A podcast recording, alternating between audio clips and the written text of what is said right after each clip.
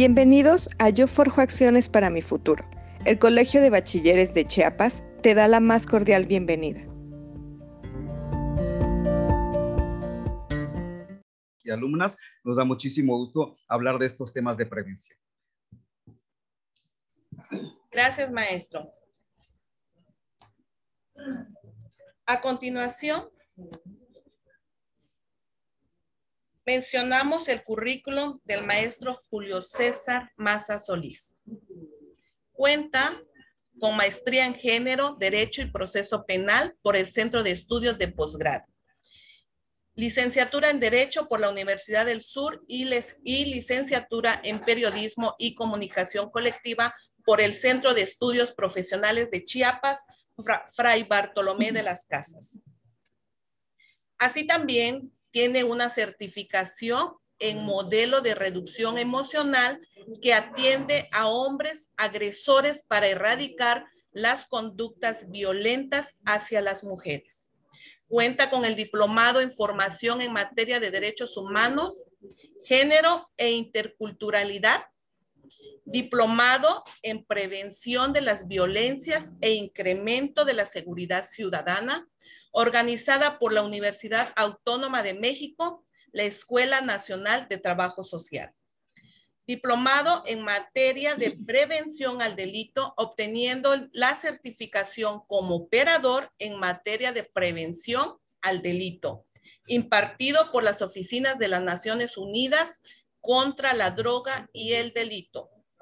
Reconocemos la amplia trayectoria profesional y experiencia laboral de nuestro ponente. Sin más preámbulo, cedo la palabra al maestro Julio César Maza Solís, quien nos presentará el tema prevención de delitos cometidos por adolescentes. Adelante, maestro, y nuevamente bienvenido. Muchas gracias. Te agradezco muchísimo que nos permitan este espacio para poder hablar de este tema eh, tan importante para nosotros y sobre todo que podamos tener eh, el espacio para concientizar a las chicas y los chicos de que desgraciadamente nosotros por desconocimiento o porque eh, tal vez no tomamos las medidas necesarias, puede llegar a ocurrir un delito en contra de nosotros, ¿verdad? Eh, pero también nosotros podríamos llegar a realizar una conducta delictiva porque no la sabemos que esa, no sabemos que esa conducta puede, puede eh, significar un delito, ¿no? Entonces, eh, lo importante de este tema es que nosotros podamos hablar porque muchas veces cuando hablamos de jóvenes, ¿verdad? Cuando hablamos de adolescentes, eh, quizás pensamos que porque soy joven, porque soy chavo, porque no sabía lo que estaba haciendo, eh, eso me exime de mi responsabilidad ante una conducta eh, que puede significar un delito o una infracción, ¿verdad? Entonces, por eso es importante que nosotros conozcamos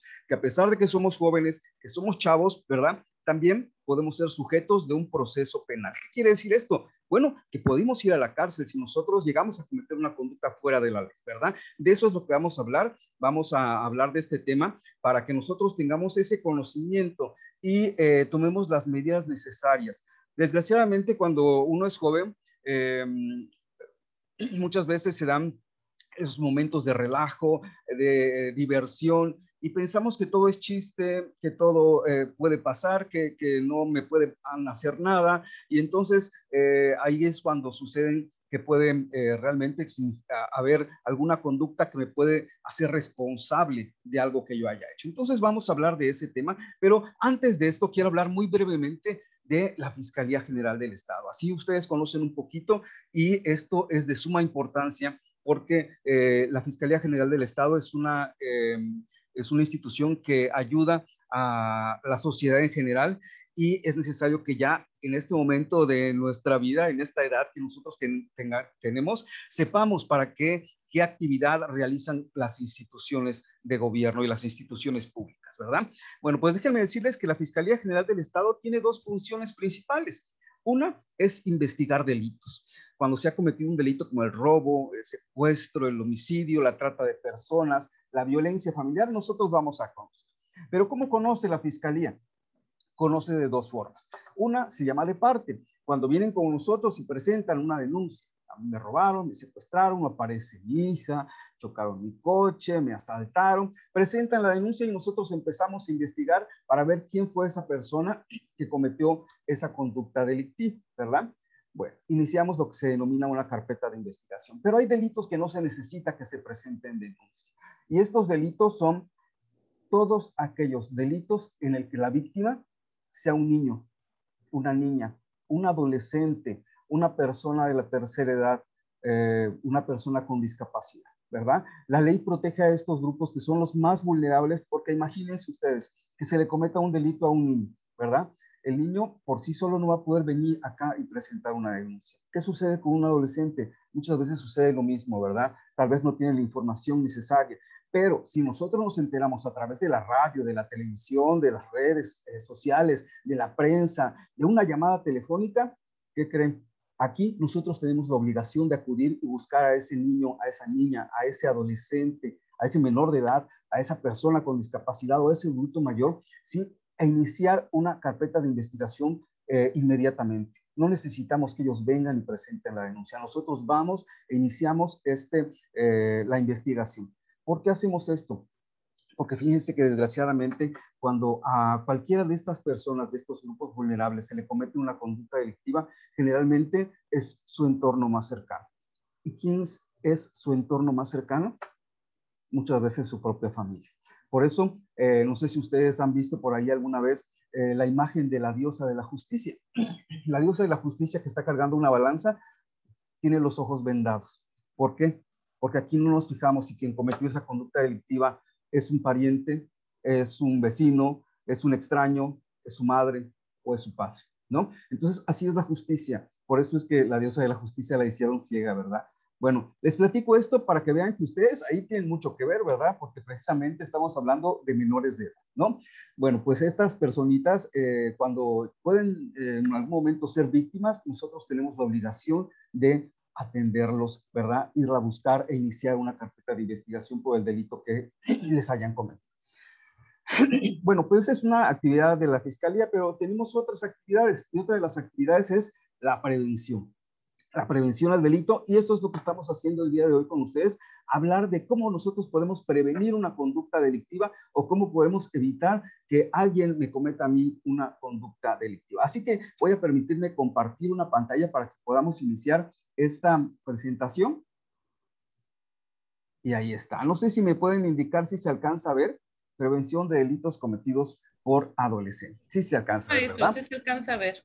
Muy bien, pues bueno, vamos a iniciar esta, eh, esta actividad y vamos a ver qué delitos pueden llegar a cometer los adolescentes, eh, en qué momento una, un menor de edad puede este, eh, ir a un centro tutelar de menores infractores, cuándo es responsable, cuándo no es responsable, ¿verdad? Bueno, pues de eso, de ese tema es lo que vamos a hablar. Pero antes quiero hablarles de esto, de esta etapa que ustedes se encuentran viviendo, que es la adolescencia, ¿no? Bueno, pues esta es una etapa transitoria en la vida de todo ser humano y la adolescencia eh, es la transformación de niño, de niña, antes de llegar a la etapa adulta. Y se trata de una serie de cambios impresionantes desde eh, la forma que tú piensas, desde, tu, desde la biología, desde tu eh, forma de pensar, forma de, vivir, ¿no? Esta es la adolescencia y aquí vienen una serie de cambios en la que ya no eres un niño o una niña, te vas transformando poco a poco en un adulto. Y esta etapa, fíjese que tiene algunas características y estas son una de las principales. Una vez que tú entras a la secundaria, ¿verdad? Tú eh, sientes esa necesidad de pertenecer a un buscas a las personas que son similares a ti, con gustos parecidos a ti, que les gusten las mismas cosas que a ti, con las que te identificas. Y entonces esta parte, la de pertenencia al grupo de los adolescentes, es una característica muy común. Buscan hacer su propio grupo de amigos similares con identidades similares, ¿no? Viene también esta parte de la transgresión. Esto es muy común porque aquí, a partir de que tú ya, está, ya eres un adolescente, pues ya no quieres que tu mamá compre tu ropa, no quieres que tu mamá te peine, no quieres que tu papá te lleve al mismo peluquero de siempre, ¿verdad? Tú vas buscando tu propia identidad, tu propia forma de ser y vas eh, buscando una forma eh, de manifestarte ante los demás de una forma que a ti te guste, no de la forma que quería tu mamá ni tu papá, no, ya tú no eres un niño ni una niña, tú buscas una identidad personal. Esta es la transgresión porque transgredes esa parte, ¿verdad? También viene esta parte del rechazo a la ayuda adulta, ¿verdad? Eh, en esta edad, pues ya como somos grandes, ¿verdad? De pronto nos damos unos estirones y ya no quiero que mi mamá me lleve a la escuela, ¿verdad? Ni que me esté agarrando de la mano para cruzar a la calle, ¿no? Este, esta parte en la que tú le dices eh, de una u otra forma a mamá y papá que tú ya eres casi, casi independiente, ¿verdad? Esta es otra de las características de los adolescentes. Viene esta otra parte que es la autoafirmación, ¿verdad? vas observando que tu cuerpo va creciendo, que te vas transformando, que a los chavos ya les salió el bigotito, la barbita, ¿verdad? Ya quieren ir al gimnasio para verse más fuertes y las chicas, pues obviamente que también su cuerpo ha cambiado y quieren lucir atuendos que las haga verse mejor, ¿no? Esta es la autoafirmación eh, para que los demás noten que tú ya no eres una niña, que tú ya no eres un niño, ¿verdad? Se hacen muy patentes los cambios porque tú los haces este, observar también, ¿no? Y por último, está esto que es la baja percepción de los riesgos. Porque un adolescente muchas veces no percibe que hay un riesgo, ¿verdad? Bueno, vamos a conocer qué pasa en el cerebro de un adolescente, porque un chico, una chica, a veces hacemos algunas cositas que no las pensamos inmediatamente y pueden llegar a ocasionarnos algún problema. Bueno, esto es lo que pasa en el cerebro de un adolescente. Cuando un adulto toma decisiones, ¿verdad? Nosotros, los adultos, eh, tomamos decisiones desde una parte del cerebro que se llama la corteza prefrontal. Es esta la corteza prefrontal la que tenemos nosotros aquí en la frente, ¿verdad? A lo largo de toda la frente.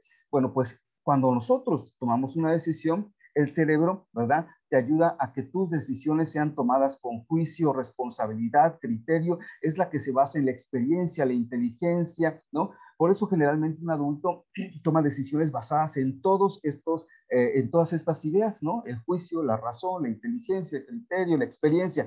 Pero cuando uno es adolescente, el cerebro todavía no ha madurado. Y entonces un adolescente no toma decisiones desde la precorteza, la corteza prefrontal, sino desde una parte del cerebro que se llama la amígdala, ¿verdad? Aquí donde está la mollera, ¿no? Aquí justo arriba en la parte de la cabecita está la amígdala. ¿Y de qué se encarga la amígdala? De las emociones.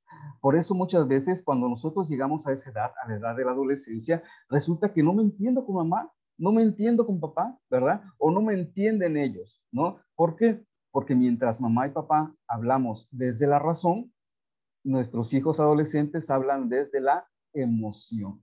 Entonces viene y se confronta la razón con la emoción y resulta que ni uno se entiende, ¿verdad? Pero esto no significa que los adolescentes no puedan tomar buenas decisiones en su vida, al contrario, ¿verdad? Aquí entra algo que se llaman las habilidades sociales. ¿Qué son las habilidades sociales? Pues es toda la educación que has recibido desde que eras un pequeñito, una pequeñita, ¿verdad? Mamá y papá te van orientando hacia cómo puedes ser tú un mejor niño, un mejor niña, un mejor adolescente, ¿verdad? Para que tú poco a poco vayas eh, teniendo estas habilidades sociales, ¿no? Bueno, pues estas habilidades son un conjunto de capacidades y destrezas interpersonales que nos permiten relacionarnos con otras personas de forma adecuada, siendo capaces de expresar nuestros sentimientos, opiniones, deseos, necesidades en diferentes contextos o situaciones, sin experimentar tensiones. ¿Qué pasa con estas habilidades sociales? ¿Verdad? Un día alguien te dice, mira, este es un churrito, ¿por qué no te lo pruebas? Vas a ver que está bien sabroso, ¿no? Si tú no tuvieras estas habilidades sociales, inmediatamente vas a decir, ¿no? O mira, tómate esto, vas a ver que sabe muy bien y te vas a sentir muy bien. Si tú no tienes estas habilidades sociales, pues claro que vas a decir que sí, ¿no? De eso se tratan estas habilidades, que tú vayas observando todo eso, todo ese cúmulo de información que recibiste desde que eras niño y tú sabes perfectamente que está bien y que está mal, ¿verdad?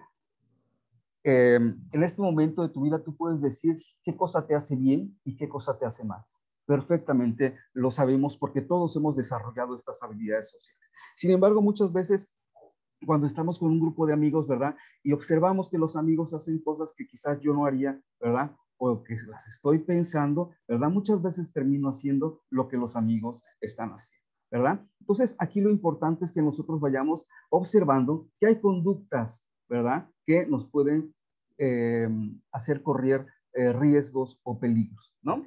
Bueno, pues vamos a hablar de este tema que son los delitos, ¿no? Porque sucede que de pronto te dicen tus cuates, mira, no pasa nada, nadie se va a dar cuenta y resulta que la ley es muy clara, ¿verdad? Bueno, pues estos, los delitos que se puede llegar a cometer un adolescente son prácticamente todos, ¿verdad? Pero ¿qué es un delito? Bueno, hacer lo que está prohibido por la ley, lo que sanciona la ley, ¿sí? Déjenme decirles que nosotros aquí en el estado de Chiapas tenemos un código penal para el estado de Chiapas. ¿Qué quiere decir un código penal? Eso es importante que ya a esta edad ustedes lo puedan comprender.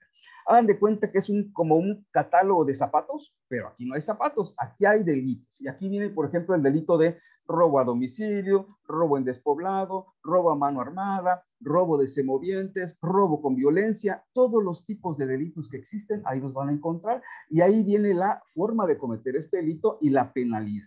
Bueno, pues entonces, sí, el Código Penal del Estado señala en el artículo noveno que un delito es una conducta que afecta a otra persona y que se encuentra incluida en este, en este código, pero en el que tú eres responsable, ¿verdad? Bueno, pues entonces vamos a ver qué delitos son los más comunes, ¿verdad? Eh, que puede llegar a cometer un adolescente. Y hablamos de este tema porque muchas veces el adolescente puede llegar a cometer esta conducta delictiva, pero no sabía que eso era un delito. ¿no? Es que yo no sabía que, por ejemplo, subir una fotografía eh, íntima y pasarla a mis redes sociales era un delito. Bueno, el simple hecho de que tú lo sepas no te exime de la responsabilidad.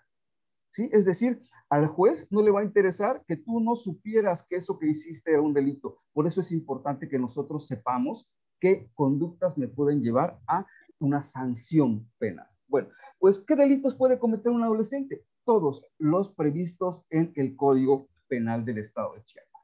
¿Cómo funciona el sistema de justicia? Bueno, pues voy a explicarles cómo sistema, porque cómo funciona este sistema de justicia, porque es muy interesante y a lo mejor aquí hay algún chico o chica que ya esté pensando en estudiar leyes y esto es lo más hermoso que puede haber, porque cuando tú aprendes sobre leyes, tú puedes ayudar a muchísima gente. Bueno, les platico de qué manera se da esto. Viene alguien, presenta una denuncia este, por el delito de robo, se investiga, se eh, detiene a la persona y hasta ahí funciona el trabajo de la Fiscalía General del Estado. Inmediatamente toda la información de la culpabilidad de esta persona se le proporciona a otra instancia, que es el Poder Judicial del Estado de Chiapas, es decir, son los jueces. ¿Y qué van a hacer los jueces? Bueno, pues los jueces son los que van a ajustar. Si ustedes se dan cuenta, la función de la Fiscalía es investigar, pero la función del Tribunal Superior de Justicia del Estado o el Poder Judicial es juzgar, ¿no? Bueno, pues así funciona el sistema. Y vamos a ver cuáles son los delitos que puede llegar a cometer un adolescente. Empezamos con este, amenazas, ¿no? Bueno, muchas veces cuando se dan pleitos dentro de la escuela, esta sencilla palabra, el simple hecho de que tú puedas amenazar a otra persona y le digas, te vas a morir, de mí te acuerdas, eh, mañana no vamos a amanecer, y de pronto esas, eh, esa serie amenazas que nosotros hacemos muchas veces cuando estamos enojados, ¿verdad? O estamos peleando con la otra persona, pues resulta que eso, eso así, tan simple, es un delito, ¿verdad? Y es el delito de amenazas. ¿Qué sucede si alguien me dice a mí te vas a morir y yo siento el temor de que me pueden hacer algo? Yo puedo ir y presentar una denuncia. ¿Por qué? Porque esa persona me está amenazando y yo tengo temor de mi vida y de mi integridad, ¿no? Entonces, algo tan simple como eso es un delito. ¿No? Por ejemplo, vamos para empezar con un tema que es necesario del cual nosotros vayamos tomando conciencia, ¿no? Entonces, así de simple, así empezamos con este delito. El delito de robo, ¿no? Bueno, pues también se da que muchas veces en las escuelas, cuando nosotros estamos entre amigos, hacemos bromas y mira, ¿por qué no le esconde su celular? Sale a ver qué, que dice cómo reacciona y agarramos el celular y lo escondemos, ¿verdad? Y el chico está buscando y buscando y buscando, llega a su casa, ¿verdad? Y sin el celular o sin la mochila, ¿no? Entonces, yo con todas las de la ley puedo ir y presentar una denuncia por el delito de robo contra quien resulte responsable. Para ti fue una broma, para la autoridad es un robo, es un delito. ¿Verdad? Así de simple. Nosotros muchas veces creemos que todo es relajo, que no pasa nada, que pues yo así me llevo con mi cuate, ¿verdad? Pero si no apareció algo que no es tuyo, si tú tomaste una computadora, una tablet, eh, una eh, dinero, eh, si tú tomaste desde una goma, ¿verdad? De borrar, ahí eso es un robo, ¿no? Y entonces resulta que muchas veces nosotros no tenemos la conciencia, ¿no? De que a lo mejor eso, eh, lo que yo le estoy quitando a esta persona, lo que le estoy escondiendo a mi amigo, ¿verdad? Eh, para su familia significa eh, una gran afectación, ¿no? Muchas veces no sabemos todo el esfuerzo que nuestros padres han puesto en comprarnos un celular o, o, nuestra, el dinero que nos pueden dar. Entonces, esto es un delito, ¿no? Y, esto lo hemos querido platicar con los jóvenes porque esto es muy común en las escuelas, ¿no? Que por bromitas, ¿verdad? Escondamos eh, o no le demos o que se lo vamos a dar, a este, eh, mañana se la damos, ¿no? O se lo damos hasta el fin de semana, ¿no? Entonces, esto es un delito. El, el hecho de que tú sustraigas una propiedad un objeto que no es tuyo, ¿verdad? Y lo ocultes, ¿no? Eso ya es un delito. Si tú te lo querías quedar o no te lo querías quedar, a la autoridad eso no le interesa. Sencillamente tú lo sustrajiste y para la autoridad eso es el delito de robo, ¿no? Entonces, esto es para que más o menos vaya quedando claro que muchos de nuestros actos, a lo mejor irresponsables, a lo mejor inmaduros, te pueden llevar a la comisión de una conducta delictiva, ¿no? Bueno, vamos con este otro eh, delito, que es el delito de lesiones, ¿no? Y aquí, eh, este delito, fíjense que es eh, muy importante. A veces no son intencionales, muchas veces son accidentales. ¿Qué sucede cuando algunas veces suena la chicharra y todos, en forma de carrera, corremos y empujamos y resulta que ahí quedó un chico, ¿verdad? Tirado y todos pasamos ahí, ¿verdad? O sencillamente lo empujó y se cayó, ¿no? Bueno, pues aquí por ejemplo, un delito de lesiones podría significar eso, ¿verdad? Yo sin la intención empujo a un chico, se cae, se golpea. Bueno, pues déjenme decirles que para el Código Penal del Estado de Chiapas existen cuatro tipos de lesiones.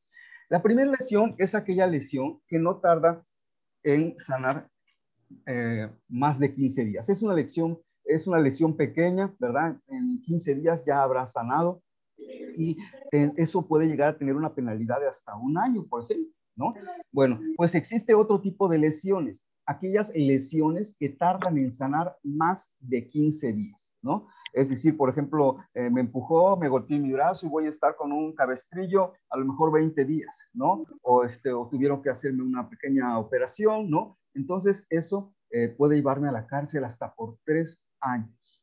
Pero existen otro tipo de lesiones, ¿verdad? Resulta que yo voy caminando y empujo a mi amigo, ¿no? Entre broma broma o porque estaba yo enojado con él y resulta que mi amigo se cae, ¿verdad? Y se golpea y entonces se da en la cara y le queda una cicatriz en la cara. Bueno, pues el Código Penal del Estado de Chiapas dice que todas las lesiones que son en el rostro y que dejan cicatrices puede tener una penalidad de hasta siete años de cárcel, ¿verdad? O que, por ejemplo, haya perdido una pieza dental, ¿verdad? O que se haya este, eh, quebrado un dedo, ¿no? Entonces, esas lesiones te pueden llevar hasta siete años de cárcel. ¿Y cómo empezó todo? Con un empujón, así, de fácil, ¿no? Bueno, pero hay otro tipo de lesiones y son las lesiones más graves, ¿no? Yo empujé a mi amigo, ¿verdad? Se cayó y entonces resulta que le provocó una lesión permanente, ¿no? Mi amigo quedó en coma o mi amigo perdió un brazo o perdió un ojo, ¿no? O ya quedó incapacitado para utilizar este, sus, ah, eh, sus ah, eh, habilidades motoras. Bueno, pues entonces puede haber una penalidad de hasta 10 años de cárcel, imagínense. Pero es que es mi amigo, pero es que fue un accidente. Aquí a la ley no le interesa si era tu amigo. A la ley no le interesa si estaban jugando, ¿no? Entonces, esto lo determina el juez, como les decía hace un momento, ¿verdad? El juez es el responsable de eh, otorgar la sanción, ¿no? Bueno, vamos con otro que es el delito de daños. Por ejemplo, esto lo hemos visto muchísimo en las escuelas. Llegamos a una escuela y hay, eh, están jugando fútbol, pero resulta que no hay balón, sino es una mochila, ¿no? Y se están pateando la mochila y se avientan la mochila para acá y otro ya metió gol con la mochila, ¿verdad? Y viene el pobre chico buscando sus cosas y resulta que había una computadora adentro, ¿no? Esto es un delito y se llama delito de daños. Cuando alguien afecta mi propiedad, me rompió mi computadora, me rompió mi teléfono, me rompió mis lentes, ¿verdad? O hizo daño a alguna de mis propiedades, se configura el delito de daños. Igual, si estábamos jugando, pues es mi amigo, yo no sabía que había una computadora, que había un teléfono, ¿verdad? La persona eh, que ha sido víctima de esta conducta, con todas las de la ley, puede presentar una denuncia, ¿verdad? Para la reparación del daño o pena corporal. ¿Sí? Es decir, ya se va a determinar o me pagas mi, mi computadora o me pagas mi teléfono o pues ya tú te entenderás con, con el, juez y el juez te puede dictar una sentencia y puede, allá en Villa Crisol te van a ir a visitar tus cuates, ¿verdad? Bueno, pues entonces este es el delito de daños. ¿Y cómo empieza? Muchas veces no hay maldad, ¿verdad? Hay inconsciencia tal vez, hay inmadurez, ¿no? Hay a lo mejor este, en esos momentos en los que muchas veces eh, nos gusta echar relajo, ¿verdad? Y ya estamos metidos en la, en la bola y ya no saben ni quién hizo qué cosa, ¿verdad? Bueno, pues esto es para que nosotros vayamos tomando conciencia que cada acción tiene una reacción, ¿verdad? Y si yo no me di cuenta, pues ni modos, ¿verdad? Voy a tener que pagar, porque si yo no lo pago, ¿verdad? Entonces puede haber una sanción penal, una, una, pena corporal, ¿verdad? ¿Qué quiere decir pena corporal? Bueno, pues entonces se va a girar una orden de aprehensión, ¿no? Para que esta personita pueda pagar lo que daña. Vamos con este otro eh, delito, que es el delito de abuso sexual. Les explico en qué consiste el delito de abuso sexual para que ustedes observen, porque muchas veces nosotros hemos observado cómo en las escuelas se puede llegar a dar este delito. Bueno, el delito de abuso sexual consiste en que alguien toque tu cuerpo, tus partes privadas, pero que también te obligue a tocar las partes privadas de esa persona. Que alguien te observe, por ejemplo, o que te grabe, ¿no? O que, por ejemplo, este, muestre sus genitales, ¿no? Esto es abuso sexual. Y em, ustedes dirán, bueno, ¿cómo se puede dar un abuso sexual? Bueno, les explico. Nosotros hemos visto muchas veces cómo se llega a dar este tipo de conductas, ¿no? Resulta que en algunas escuelas, en algunas instituciones, ¿verdad? Secundarias, preparatorias, ¿verdad? Hemos visto cómo de pronto eh, hay una moda en el que eh, los chicos, ¿verdad? Acostumbran a tocarse eh, las pompis, ¿verdad? El trasero. Y va, va, pasando uno y le tocan el trasero. Y, este, y así ahí se anda tapando el otro para que no le vayan a tocar el trasero. Y, este, y después hay otras conductas en las que inclusive se dan golpes en los genitales, ¿no? Bueno, eh, eso lo hemos visto. No, no hay este, necesidad, ¿verdad? Que digamos en qué escuela, pero esto se da muchísimo entre los jóvenes, que se toquen los genitales, que se toquen las, eh, las pompis, ¿no? Y esto, si nosotros vemos, puede ser un juego entre ellos, pero también es un delito, porque nadie puede tocar mis partes privadas, nadie puede tocar mis genitales ni mis nalgas, ¿no? Entonces, también hemos visto que incluso al jueguito le entran muchas veces las chicas, ¿no? Entonces están, eh, muchas veces ah, también ya no les gusta, ¿no? Llega un momento en el que ya no, ya no me gusta y entonces ya, ya no quiero eh, pertenecer a este grupo o, jugar este, este jueguito que estamos haciendo, ¿no?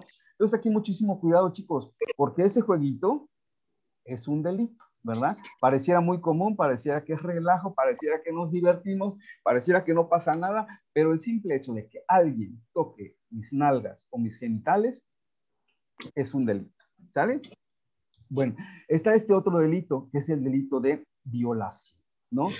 Bueno, a diferencia del delito de abuso sexual, cuando alguien toca mis partes privadas, en este delito, el delito de violación es cuando se somete a eh, la realización del acto sexual, ¿no? Cuando existe ya penetración eh, por eh, vía oral, vaginal o anal, ¿no? Es ya cuando existe la, se está forzando a la persona, ya sea hombre o sea mujer, ¿no? Y este delito igualmente es sancionado por la ley pero es que pues, soy menor de edad, pues es que yo no sabía, es que eh, ella es menor de edad, ¿no? Bueno, pues resulta que eh, si se da una conducta de este tipo y la chica es menor de edad, ¿verdad?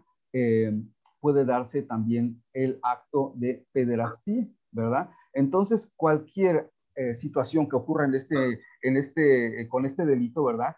La chica haya estado o no estado de acuerdo, para la ley es una violación si se realizó este acto sexual. Lo hizo con su consentimiento, pero era menor de edad. Entonces hay una sanción igualmente. ¿Sale? Aunque tú, aunque los dos sean menores de edad, hay una sanción para este quien lo provoca, ¿verdad? Así como les decía, este, si ella estuvo de acuerdo o estuvo, hubo vicios en el, en el consentimiento, ¿no? Es decir, vamos a ser novios, te quiero mucho y pues él la convenció a la chica, ¿verdad? Pero es menor de edad, ¿verdad? Ahí ya se configura este delito en el que este, eh, la persona puede llegar a presentar una denuncia. También se da lo que es la, la violación equiparada. Aquí no hay eh, penetración del miembro. Aquí puede ser eh, la mano, un dedo, ¿no? Entonces, cuando alguien ya introduce un dedo, ¿verdad? En las partes privadas de la otra persona, aquí ya se puede configurar este delito también, el delito de violación.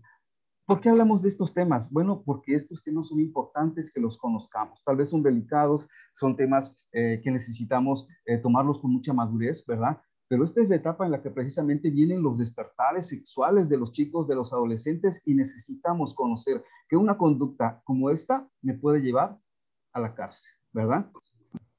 Bueno, también se dan estos delitos contra la salud y aquí fíjense que quiero poner muchísima atención y quiero que, ustedes también pongan mucha atención. Resulta que aquí cuando se da esto que conocemos como este tráfico de drogas, ¿verdad? Este, o, o venta de drogas en, en las escuelas, es bien importante que ustedes sepan algo.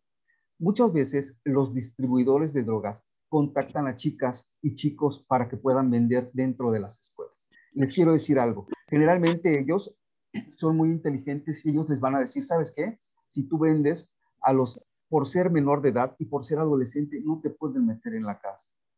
Y ojo, mucho ojo, si eres menor de edad, si eres adolescente y estás vendiendo droga, te vas al bote.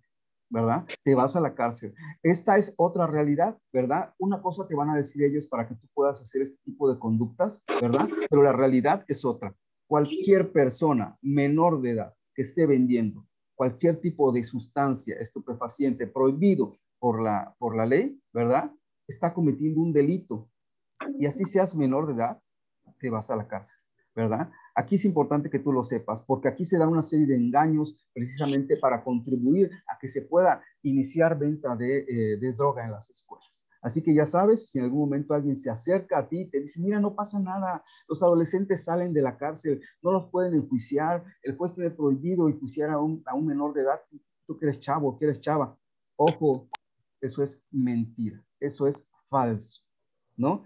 Te puedes ir a la cárcel. Otro delito es la pornografía infantil, ¿verdad? Bueno, este delito sí es bien interesante porque, porque eh, basta con que tú recibas una fotografía. Tu cuate te mandó la foto de, una niña, de un niño, de un menor de edad y tú la tienes en tu teléfono. El simple hecho de que tú la conserves te puede eh, provocar un problema.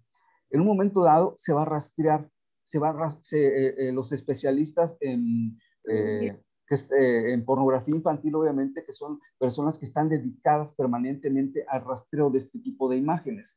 Si llegan a ti, te localizan a ti y encuentran en tu teléfono una fotografía de un niño, de una niña, realizando actos sexuales o menores de edad sin ropa, tú ya estás implicado por el simple hecho de haber recibido y conservado. ¿Qué tenemos que hacer en cuanto nosotros recibamos la fotografía de un niño, una niña desnudo, desnuda, un adolescente, videos sexuales de menores de edad? Inmediatamente eliminarlos.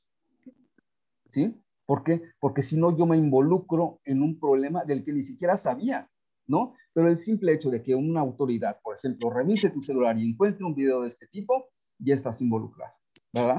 Entonces, ojo, mucho ojo, porque sin hacer nada ya puedes estar inmiscuido en este tipo de conductas. Ojo. Este otro, eh, esta conducta no es un delito, pero te puede llevar a la comisión de un delito. ¿Sí? Vamos a ver, seguramente ustedes ya saben de esto, es el sexting. El sexting, pues es el envío de fotografías íntimas, ¿verdad? En, estas, en esta edad que, que ustedes tienen, muchas veces ya empiezan a tener eh, su primer novio, su primera novia, y pues todo es muy bonito, ¿verdad? Generalmente eh, eh, cuando nos enamoramos por primera vez, ¿verdad? Hasta, hasta volamos por el aire y muchas veces resulta que empezamos a compartir fotografías íntimas, ¿verdad? Me mandas una foto, yo te mando otra foto y poco a poco se va subiendo de tono las fotografías hasta que empiezan a mandar fotografías. Así no lo digo yo, lo dicen las estadísticas. Más del 40% de los adolescentes han compartido fotografías íntimas con sus parejas, ¿no? Bueno, pues esto es un riesgo, ¿sí? ¿Por qué es un riesgo? Porque puede llegar a convertirse en un delito. Hoy todo, todo es miel sobre hojuelas, pero mañana terminó la relación y terminó muy mal, pero mi exnovio ahora se volvió mi enemigo. Y entonces está utilizando sus, las fotografías que yo le mandé para publicarlas. Las mandó a sus amigos, la subió a las redes sociales, ¿no? Ya se hicieron virales mis fotos íntimas. Esto es un delito. El hecho de que una persona comparta una fotografía que no es suya y la suba a las redes sociales, esto es un delito. Les quiero mostrar esta imagen. ¿sí? La personita que comparta una fotografía que no es suya, ¿verdad? De carácter íntimo o sexual, se puede ir a la cárcel hasta por 10 años. ¿Cómo ¿Verdad? Bueno, les platico cómo empezó toda esta historia porque es muy interesante y porque me gusta mucho hablar de este tema, sobre todo cuando me dirijo a mujeres, porque desgraciadamente eh, son las que más pierden. ¿No? Porque nosotros somos un estado machista, ¿no? Bueno, pues resulta que hace eh, aproximadamente seis años eh, hay una chica que se volvió activista que era Olimpia Coral Melo. Olimpia Coral Melo tenía una relación muy violenta y ella decide terminar la relación con su novio, pero resulta que el novio tenía eh, fotografías de ella que las publica. A ver, por ahí, este, si alguien puede cerrar su micrófono, por favor. Muchas gracias. Bueno, pues resulta que Olimpia Coral Melo este, eh, terminó con este chico, pero el chico en venganza publica fotografías y videos íntimos de ella y ella se tiene que salir del lugar allí en Puebla donde vivía porque todo mundo conocía estos videos íntimos. Dejó, su, dejó la escuela, dejó su trabajo, se tuvo que salir de ahí porque eh, era motivo de burla porque todo el mundo eh, observó cómo eh, este chavo este, publicó sus fotos íntimas. Ella va a la Fiscalía de Puebla y presenta la denuncia y resulta que no había delito que perseguir porque eso no estaba tipificado como un delito. Es decir, cualquier persona podía subir fotografías sin que tuviera una sanción. Y entonces ella empieza a trabajar y a luchar y se vuelve activista para que fuera sancionada esas conductas en las que se estaba exhibiendo a una mujer de manera pública. ¿no? La intimidad. Y entonces empieza poco a poco en el estado de Puebla, se empieza a tipificar este delito y nosotros en el 2019 eh, incluimos en nuestro código penal el delito contra la privacidad sexual o intimidad corporal. Es decir, cualquier persona que exhiba una foto íntima que yo le haya proporcionado, ¿verdad? Ahora puedes ir a la cárcel. ¿Por qué? Porque se le exhibió, ¿no? Eso es importante que nosotros lo sepamos, ¿verdad? E igualmente, cuando nosotros enviamos este tipo de fotos, nos ponemos en riesgo. Podemos eh, nosotros ser víctimas de sextorsión.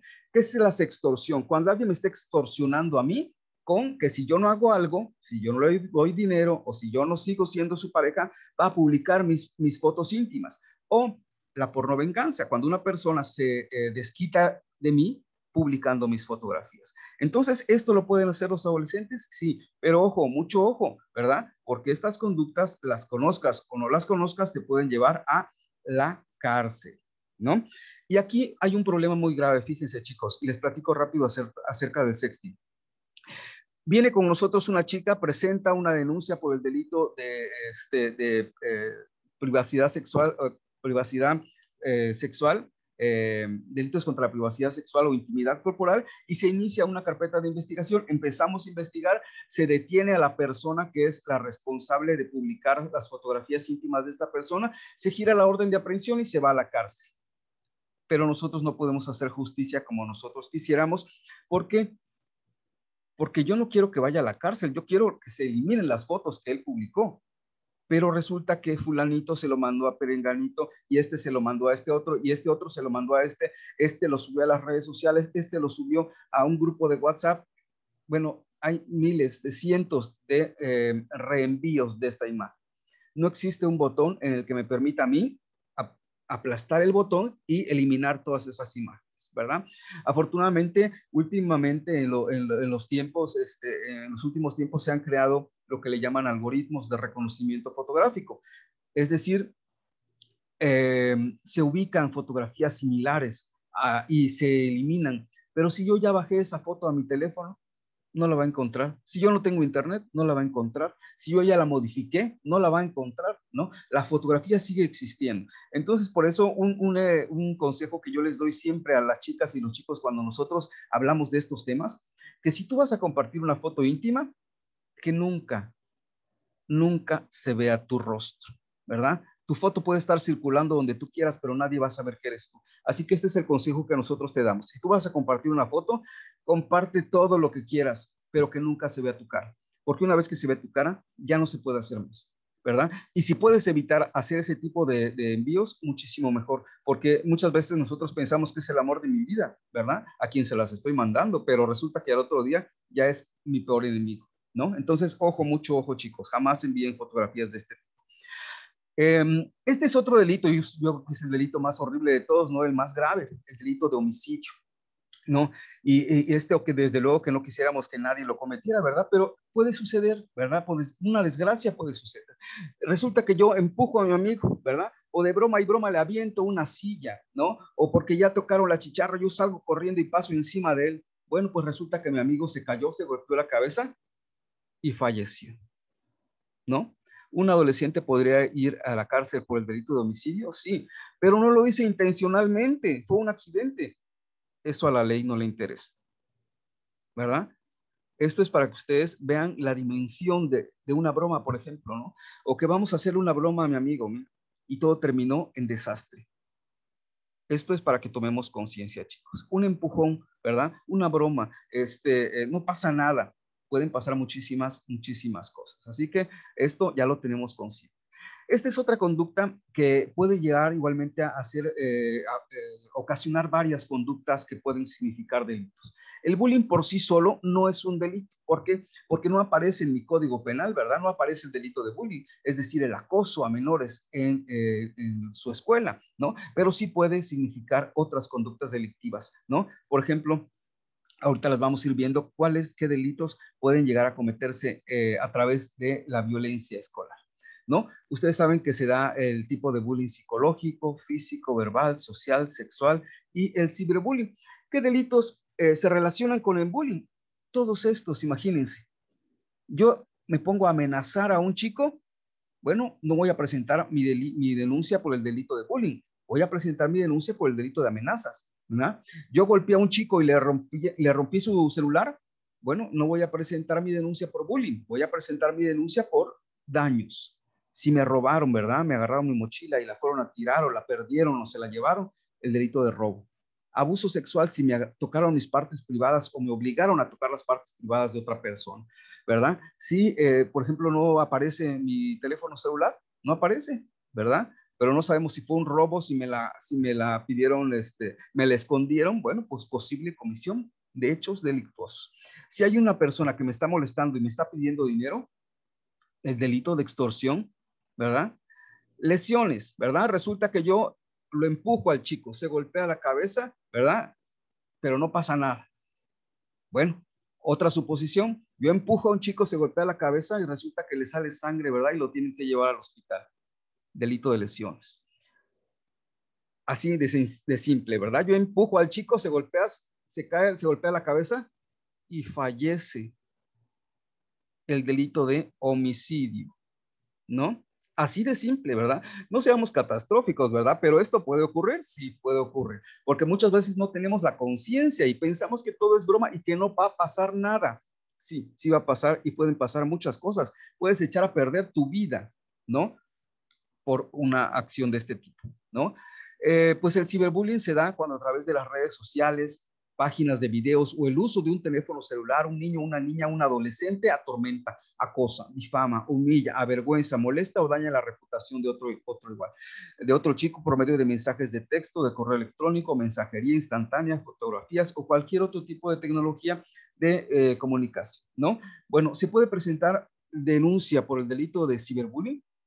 Sí, si me está acosando, si me difamó, si me amenazó, ¿verdad? Presentan la denuncia y el fiscal del Ministerio Público va a determinar si existe alguna conducta delictiva dentro de todas las actividades que te hayan realizado, ¿verdad? Y se puede iniciar una carpeta de investigación, sí, ¿verdad?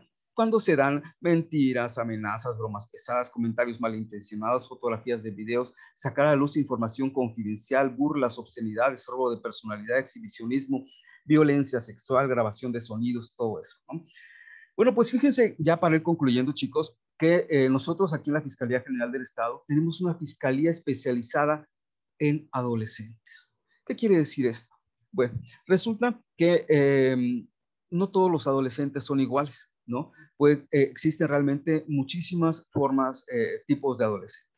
Puede haber realmente un chico de 14 años que sea un gran, pero un gran experto, ¿verdad? Un bandidazo, ¿no? Como decimos, pero puede también haber un chico que tenga 18 años y sea muy inocente, sea un chico de familia. Entonces, cada caso es muy particular, ¿no? Eh, puede ser realmente que un chico haya cometido una conducta delictiva por desconocimiento o puede ser un chico que nos esté diciendo una mentira, ¿verdad? Entonces, aquí en la Fiscalía de Adolescentes hay especialistas para trabajar con este tipo de jóvenes en el que realmente eh, a través de valoraciones psicológicas, victimológicas, eh, puede llegar a observar cuál es realmente la intención de este chico, ¿no? Entonces, cada caso es muy particular. Si un chico ha cometido un delito, eh, lo va a atender la Fiscalía de Adolescentes, porque a lo mejor fue obligado a hacer esta conducta, o a lo mejor él lo hacía y vivía de eso, o a lo mejor era inocente una persona y a él se lo, culparon por ser menor de edad, ¿verdad?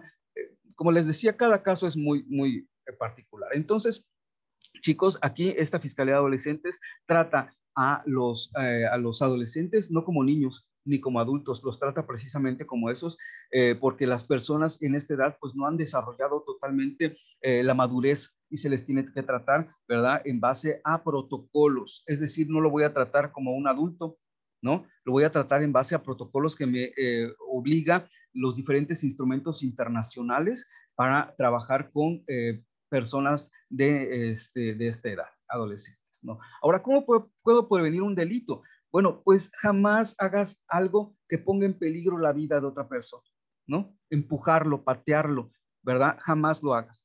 Puedes lesionar a otra persona, ¿verdad? O ocasionar un daño más grave puedes dañar la salud tuya o de otra persona, puedes dañar una propiedad ajena, tomar o cualquier objeto eh, sin considerar, eh, sin consideraciones para el dueño, puedes afectar la libertad sexual de otra persona. Ahora ya, para ir terminando, quiero presentarles, eh, no es un hotel de cinco estrellas, pero es el Centro de Internamiento Especializado en Adolescentes Villa Crisol, que igualmente lo conocemos como Centro Especializado para Centro Tutelar de menores infractores. Este es el Centro Tutelar de Menores Infractores. Las fotografías no son las más bonitas, ¿verdad? Porque ustedes saben que en todos los centros eh, de internamiento o reclusión, pues existen eh, ciertas eh, normas de, de, que puedan ser exhibidas, ¿no? Para que no puedan ser exhibidas. Entonces, estas nos las proporcionaron ellos. Aquí se ve, pues, que tienen un área de telesecundaria, tienen un área de bachillerato, de, de, este, de preparatoria, aquí se ven las camas, las literas, ¿verdad? Ahí pues no te vas a encontrar a tus amigos más, más buena onda, ¿verdad? Porque pues todos los chicos han cometido conductas delictivas, ¿no? Aquí se ven los patios, las canchas, el área de comedores, ojalá que nunca, ¿verdad? Puedan ustedes conocer este lugar. Y si lo conocen, pues ya sea a través de una visita guiada, pero no de otra forma. Bueno, eh, ya para ir concluyendo, quiero hablar de las influencias, ¿no? No dejes que te induzca eh, por amigos o personas que te piden que realices una conducta irresponsable que termine en la comisión de un delito. Quiero platicarles una experiencia. Nosotros aquí en la Fiscalía de Derechos Humanos tenemos un área de eh, servicios a la comunidad. Esta área de servicios a la comunidad se encarga de darles alimentos, comidas o llamadas telefónicas a las personas que han sido detenidas, ¿no? Nosotros tenemos aquí en la Fiscalía un área de separos. ¿No? son las cárceles, ¿no? Este, mientras se determina la situación jurídica de la persona, pues se detuvo a esta persona y se va a los separos. Bueno, pues cuando en los separos hay un adolescente, ¿qué creen? Generalmente está llorando y generalmente piensa que va a llegar su mamá o su papá a sacarlo. Cuando les acabas, les, les dices que acabas de cometer un delito, ¿verdad? O que mató a una persona, o que lesionó, lesionó a una persona, ¿verdad? Y que no va a ser su mamá la que castigue con la chancla, ni papá con el cinturón, ¿verdad? Sino las autoridades la castiguen con pena corporal, que es la cárcel, entonces les viene a la mente todo cómo empezó, ¿no? Y, resulta que muchas veces eh, las influencias tienen mucho que ver. Cuando los amigos te dicen, mira, no pasa nada, y cuando nosotros sabemos perfectamente que pueden pasar muchas cosas. Por eso es que les decía al principio, ¿verdad? Nosotros a esta edad sabemos perfectamente que está bien y que está mal, que me puede llevar a eh, una conducta que me puede afectar y echar a perder toda mi vida. Entonces aquí los invito, chicos, más vale perder una amistad que perder el resto de mi proyecto de vida. ¿Sale? Entonces, cuando tú no, no quieras hacerlo, no tienes por qué hacerlo Muchas veces nos ponen a prueba y nos retan y nos dicen que no somos suficientemente hombres, ¿verdad? Más vale que nos digan eso y que el día de mañana estemos solos llorando en los separos de la fiscalía y no llegue nadie a visitarme. ¿Y mis amigos dónde están? Vas a ver cómo van a llegar a visitar, ¿verdad? Pero tal vez a Villa Crisol, ¿no? Entonces, ojo, mucho ojo, chicos. Tú tienes un proyecto de vida y vas a llegar a hacer lo que tú quieras, ¿verdad? Pero hay que trabajar para ello. ¿Qué quieres ser el día de mañana? A lo mejor una, uno de tus deseos se encuentra por acá, pero para eso tienes que trabajar. Tenemos que trabajar en esas habilidades sociales, ¿no? Y alejarnos de querer provocar algún daño a otra persona. Eh, nosotros, a pesar de que somos jóvenes, ¿verdad? Somos personas inteligentes y somos personas que podemos ser muy responsables, ¿no? Bueno, chicos, pues eh, por mi parte es todo. Voy a dejar de compartir pantalla. No sé si hay alguna duda, algún comentario. Eh, quizás fue un poco este, duro al momento de hablar de algunos delitos, pero créanme que es necesario porque cuando nosotros vemos a un chico de 16, 17 años aquí en los separos de fiscalía, nos rompe el corazón saber que se tiene que ir a, Villa Crisol o se tiene que ir a la cárcel de Amatán. Tenemos dos cárceles de, menores infractores. No se les denomina tal como tal, como cárceles, pero son centros tutelares. Realmente son cárceles, ¿no? Y los chicos echan a perder su vida. ¿Por qué? Por algo tan simple como una broma, eh, por el hecho de pensar que muchas veces no pasa nada. Muchas gracias. Si hay alguna pregunta o algún comentario, con muchísimo gusto, en la mejor disposición de poder eh, responderles.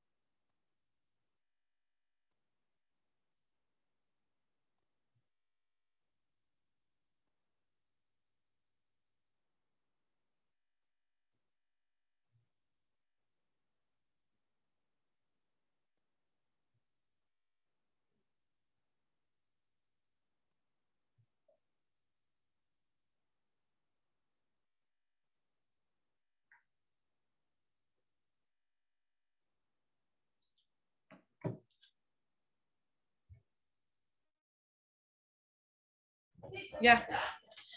Gracias, perdón. Estamos en vivo y siempre pasan situaciones fuera de nuestro alcance, pero gracias, maestro. Maestro Julio César, por excelente tema. La verdad, muy interesante. Vamos a dar paso a la sesión de preguntas y respuestas. En el chat no vemos ninguna pregunta. No sé, jóvenes, si tengan alguna duda con respecto al tema.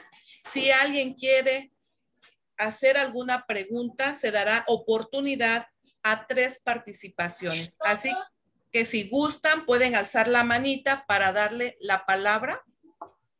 Algún joven o alguna jovencita que quiera o tenga alguna duda al respecto al tema.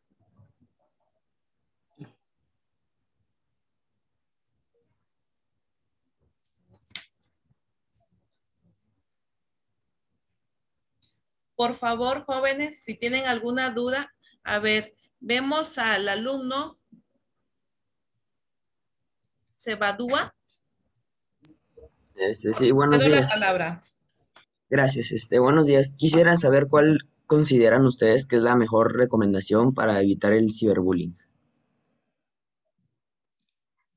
La, la, mejor recomendación para evitar el ciberbullying es que nosotros, en la medida de lo posible, evitemos eh, subir demasiada información. Eh, cuando nosotros subimos mucha información y tenemos muchas redes sociales, igualmente eh, puede, podemos volvernos vulnerables a que alguien tome esa información y pueda exhibirnos o pueda ofendernos. Y cuando alguien lo hace, muchas veces lo hemos observado, con los adolescentes, que muchas veces existe esa inmadurez de pensar que muchas veces nadie nos va a detectar, nadie va a saber que soy yo, ¿no? Eh, el de, eh, la conducta eh, muchas veces se hace bajo el anonimato, tú no sabes quién es, si es una persona este, de tu escuela, si es una persona de fuera, pero puedes presentar una denuncia, ¿no? Entonces, una vez que se presenta la denuncia y se eh, comprueban las afectaciones que está viviendo esta persona, aquí quiero que nosotros observemos que de este lado está un adolescente que muchas veces piensa que porque hizo las, las burlas las hace en un ciber fuera de su, muy lejos de su casa, y del otro lado está un especialista, un experto de la policía cibernética ¿no? Entonces quiero que valoremos quién creen ustedes que gana esta batalla, ¿no? Entonces aquí chicos, eh, nunca eh, subir demasiada información, ¿no? Eh, hoy me compré unos tenis, hoy salí de viaje, hoy este, me desayuné este, esto, ¿no? Y subimos y subimos y subimos, ¿no? Y además aceptamos a muchísima gente y aceptamos a gente que ni siquiera sabemos quién es, ¿no? Entonces, aquí cuando em, identifiquemos que hay alguna persona que nos afecta, que nos moleste, nosotros inmediatamente bloquearla, eliminarla, o este, si en un momento dado podemos eliminar nuestra cuenta, es más fácil que nosotros lo hagamos. Pero mi recomendación es no aceptar a, cualquier persona, eh, no permitirle, observar al momento que tú bajas tus redes sociales los candados que esta red social tiene para que tú puedas eh, ver quiénes van a accesar a ti, ¿no? Que no sean los extraños, que sean a lo mejor tus amigos o los amigos de tus amigos, ¿verdad? Pero nunca un extraño porque no sabemos ni quién va a ser. O alguien puede tomar una identidad ajena o este, usurpar alguna identidad y entonces se complica más todo esto. Gracias, maestro. ¿Alguien más que quiera participar, que tenga alguna duda al respecto? Es un momento, chicos. No tengan pena. Este espacio es para ustedes. Aprovechen que ahorita tenemos al especialista en este tema. Estamos para aclarar sus dudas.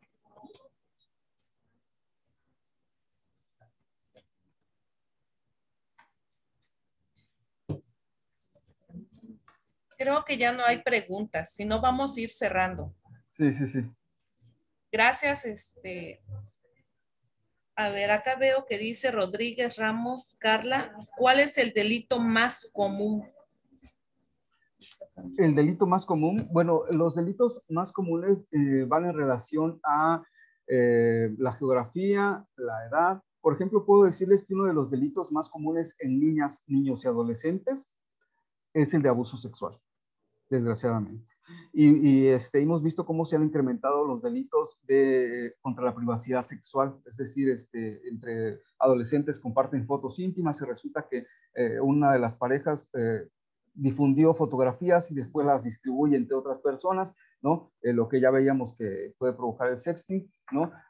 también hemos visto que en cuestión de adolescentes, uno de los delitos que más reporta la Fiscalía Metropolitana es el robo de celulares a menores de edad este delito es muy interesante porque fíjense que muchas veces hay menores de edad, chicas, chicos, adolescentes, que tienen teléfonos carísimos, ¿no? Y resulta que vamos en la calle, eh, pues whatsappeando o hablando por teléfono y no nos damos cuenta que hay una persona atrás y con un simple golpe en la cabeza me quitan el teléfono y se van. Entonces, y, cuando realmente son teléfonos muy caros, ¿no? Entonces, esto es algo eh, que pues desgraciadamente se ha dado mucho, ¿no? Como los adolescentes tienen teléfonos de muy alto valor, ¿no? Cuando pueden tener un, teléfono sencillo, por ejemplo, y eso es este, eh, como un anzuelo para, para un delincuente, ¿no? Poderle quitar un teléfono de 4 mil, 5 mil o más, ¿no? A un, a un chico.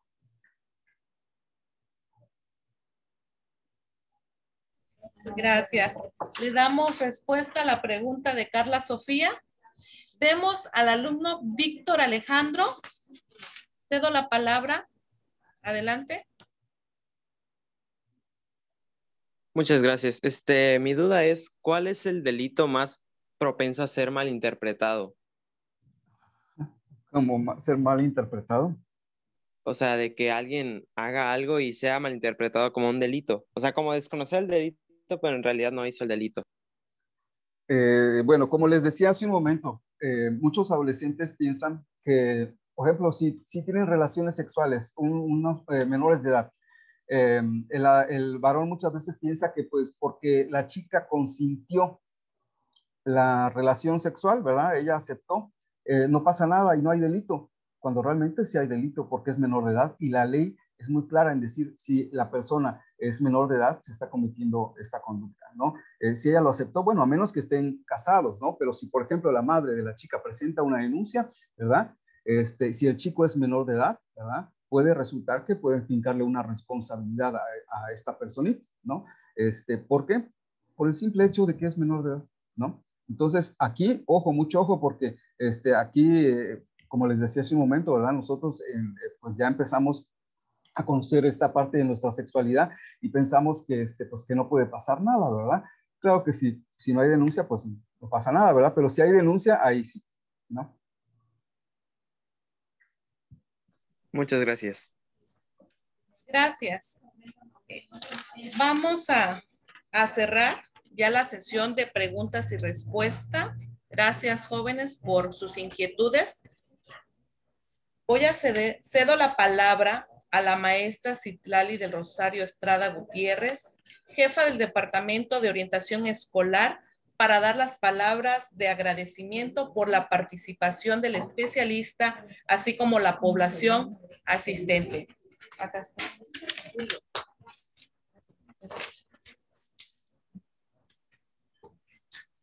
Perdón por la informalidad, este, pero estamos en una sola computadora, este, licenciado Julio. estamos desde una sola computadora porque nos están arreglando las líneas de internet aquí en, en oficinas, pero creo que pues lo importante es que estamos. Escuché atentamente la conferencia.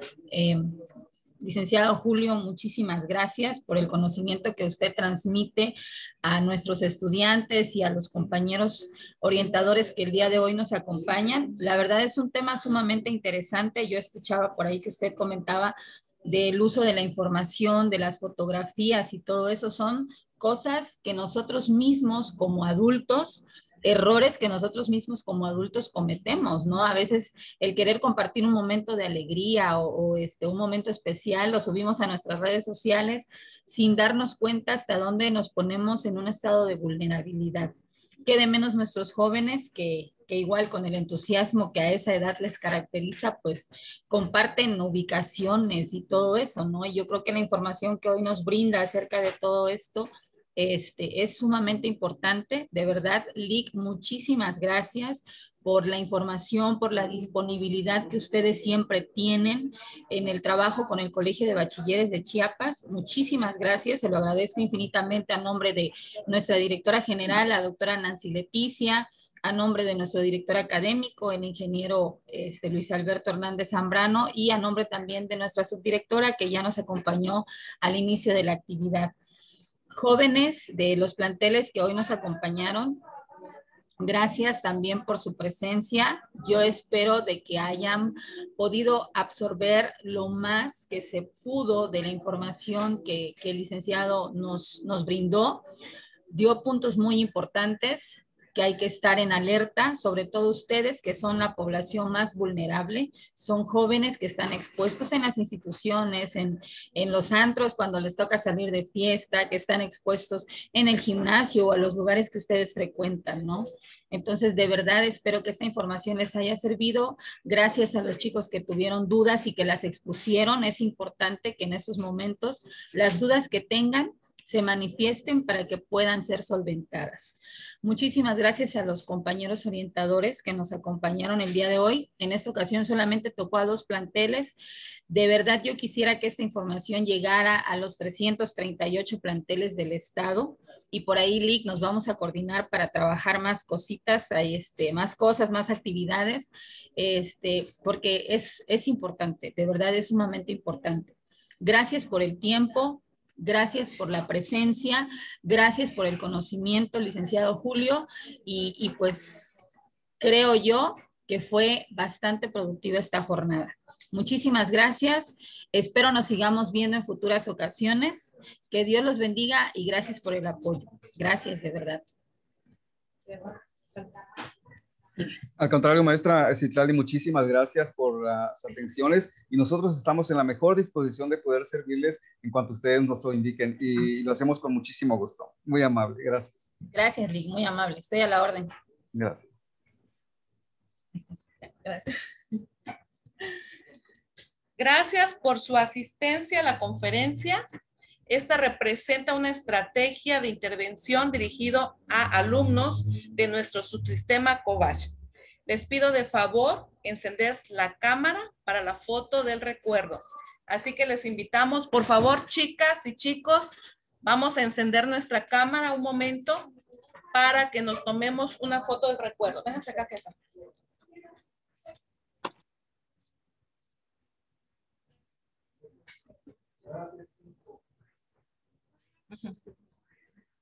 Están encendiendo.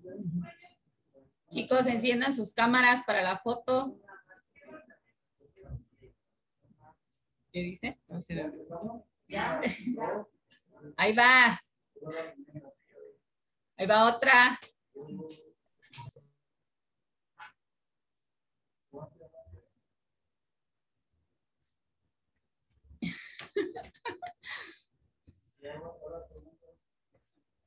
Ahí va otra más.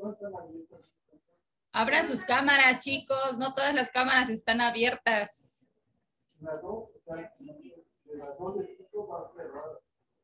Pues, ahí está bien.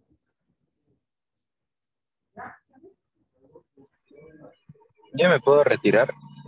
Sí, gracias, ya. Gracias. Ah, gracias. Ah, permítame, hay que llenar un link, por favor, de asistencia, se los encargo mucho. Enlace, si nos apoya el link para que llenen en el, el link del chat. Maestra, se los compartimos.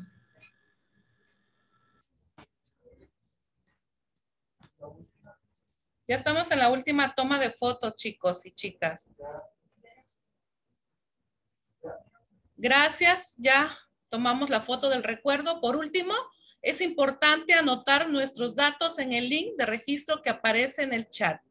Gracias por su asistencia. Excelente tarde. Bendiciones. ¿Ya cierro? Ya. Ya salió el... No, acá sí. Háblale y le Sí. Que les vaya bien.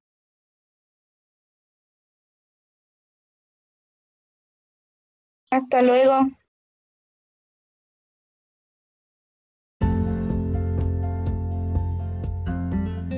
Gracias por escucharnos. Les esperamos mañana a la misma hora por el mismo canal.